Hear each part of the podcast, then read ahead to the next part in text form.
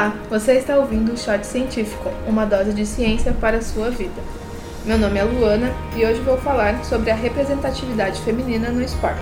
Junto comigo, meu amigo Ricardo.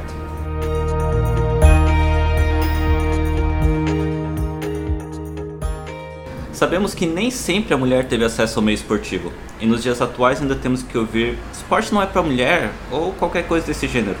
Mas você sabe como, onde e quem começou a desafiar essa cultura? Tudo começou na Grécia Antiga, onde as mulheres eram proibidas de participar dos jogos.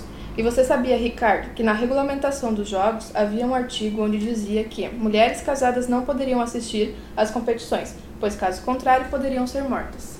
Mas que coisa absurda, isso daí não faz nem sentido.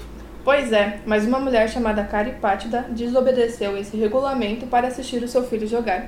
Foi então que ela se disfarçou de treinador ao vestir uma túnica para ingressar no local dos jogos. Como seu filho venceu a competição, ela acabou invadindo a arena para abraçá-lo.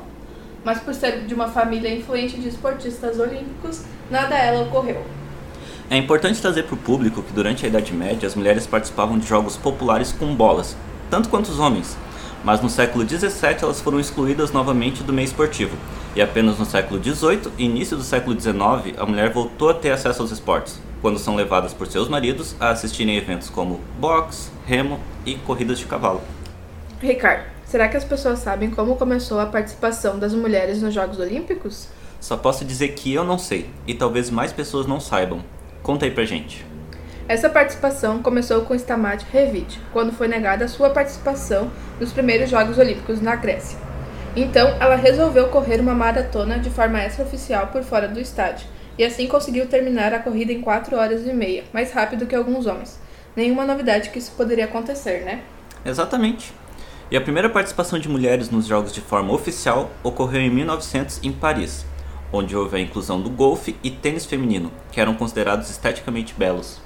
A partir desse fato histórico, houve uma crescente participação das mulheres nos Jogos Olímpicos. E todos esses dados podem ser vistos no artigo A Inserção Histórica da Mulher no Esporte, disponível na descrição.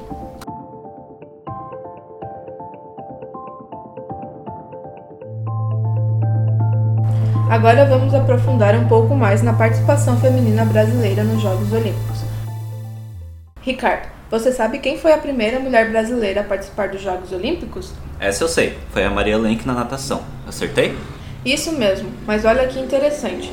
O Brasil já participava de Jogos Olímpicos desde 1920 e apenas em 32 em Los Angeles que tivemos a participação de uma mulher brasileira, que foi a Maria Lenk na natação.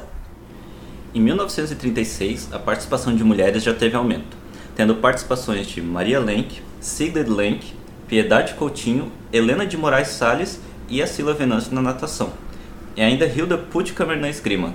E em 1948 tivemos as primeiras mulheres no atletismo, com as atletas Benedita de Oliveira, Elizabeth Miller, Gertrude Morgan, Helena de Menezes, Lucila Pini e Melania Luz. Pois é, mas com a ditadura do governo Vargas e o golpe militar de 64, o número de mulheres na participação dos jogos diminuiu, a ponto de ter apenas uma mulher participante nas delegações dos anos seguintes. As coisas pioraram quando, em 1965, entrou em vigor a Lei de 1941, onde às mulheres não é permitida a prática de desportos incompatíveis com a sua natureza. Em 1956, tivemos a participação apenas de Maridalva Proença nos saltos ornamentais em 1960, a participação foi de Wanda dos Santos nos 80 metros com barreiras e ainda teve que enfrentar discriminações raciais.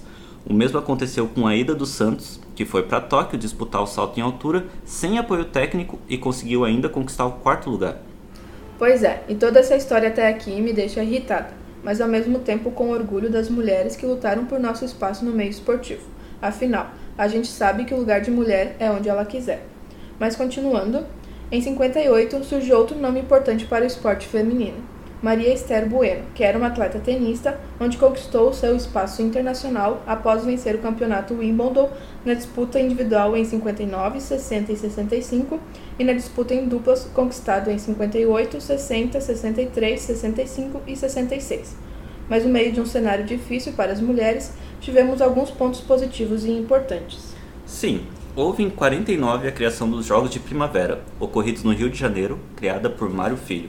E em 54 é criado os Jogos Abertos em Porto Alegre por Túlio De Rose. Em ambos, houve uma ampla participação de clubes e instituições de ensino, consagrando a participação feminina no esporte brasileiro. E para nossa felicidade, a lei citada anteriormente foi revogada em 79 e com isso houve uma crescente participação das mulheres nos Jogos. Em 80, tivemos participação em novas modalidades nos Jogos de Moscou, tendo pela primeira vez uma modalidade coletiva, que foi o vôlei. Também houve a participação da ginástica e do tiro com arco. Em 96, as mulheres brasileiras conquistaram as primeiras medalhas nos Jogos Olímpicos em Atlanta, o que tornou um marco importante, pois foi necessário 64 anos para que isso acontecesse, simbolizando assim a superação de todas as barreiras e dificuldades impostas. Então fica claro que mesmo com todas essas dificuldades, as mulheres estavam tão focadas no seu objetivo e conquistaram suas medalhas. Isso mesmo. E as medalhas conquistadas foram de ouro e prata no vôlei de praia feminino, prata no basquete, onde já haviam ganho o ouro do Mundial de 94 e o bronze no vôlei feminino. E em 2008, nos Jogos de Pequim, a delegação brasileira teve o maior número de participação feminina, contando com 133 mulheres de um total de 277 atletas, ou seja, quase 50% da delegação era feminina. Acredito que ainda vamos superar esse número de participação nas próximas Olimpíadas. E foi nesse ano que, pela primeira vez, o time de vôlei feminino conquistou o ouro em Olimpíadas. Houve também a medalha de bronze para as mulheres do atletismo, que participaram do revezamento 4 por 100, após a desclassificação da equipe russa por doping. Outra conquista importante em 2008 foi da seleção brasileira de futebol, que conquistou a prata após sofrer anos de preconceito. Pois é, Ricardo. 2008 foi um ano importante para as mulheres no esporte brasileiro. Além dos citados, ainda conquistamos medalhas no judô e taekwondo e na vela. Sem sombra de dúvidas, a luta de todas desde lá do início foi importante para conquistarmos muita coisa nesse meio.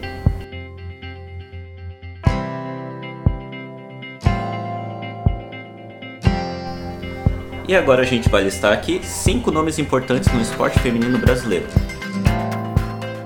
Como já dito anteriormente, Maria Lenk foi a primeira mulher brasileira a participar dos Jogos Olímpicos, tornando assim um nome importantíssimo nessa luta. Outro nome importante é a Ida dos Santos, também citada anteriormente. Mulher negra, foi a primeira mulher brasileira em uma final olímpica, assim como foi a única representante do atletismo nas Olimpíadas de Tóquio de 64, conseguindo alcançar o quarto lugar, ainda que sem apoio técnico e sem uniforme. Hortência, atleta do basquete, é a maior pontuadora da história da seleção brasileira. Foi participação direta na conquista do ouro de Mundial de 94 e da prata nas Olimpíadas de 96. Daiane dos Santos, atleta da ginástica olímpica, foi a primeira ginasta brasileira, entre homens e mulheres, a conquistar uma medalha de ouro no Mundial, realizado nos Estados Unidos em 2003. E Marta, nossa rainha, eleita a melhor jogadora do mundo seis vezes pela FIFA, também é a maior artilheira das Copas do Mundo feminina, com 17 gols, e a maior artilheira da história da seleção brasileira, com 117 gols, superando Pelé, que fez 95 gols.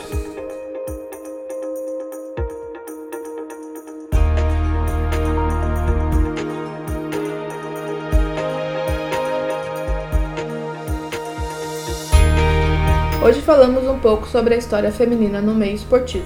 O que falamos aqui foi só um pouco da luta das mulheres que buscam diariamente igualdade de gênero nos esportes. Como podemos ver, essa luta vem desde a Grécia Antiga e até hoje sofremos com a desigualdade de gênero.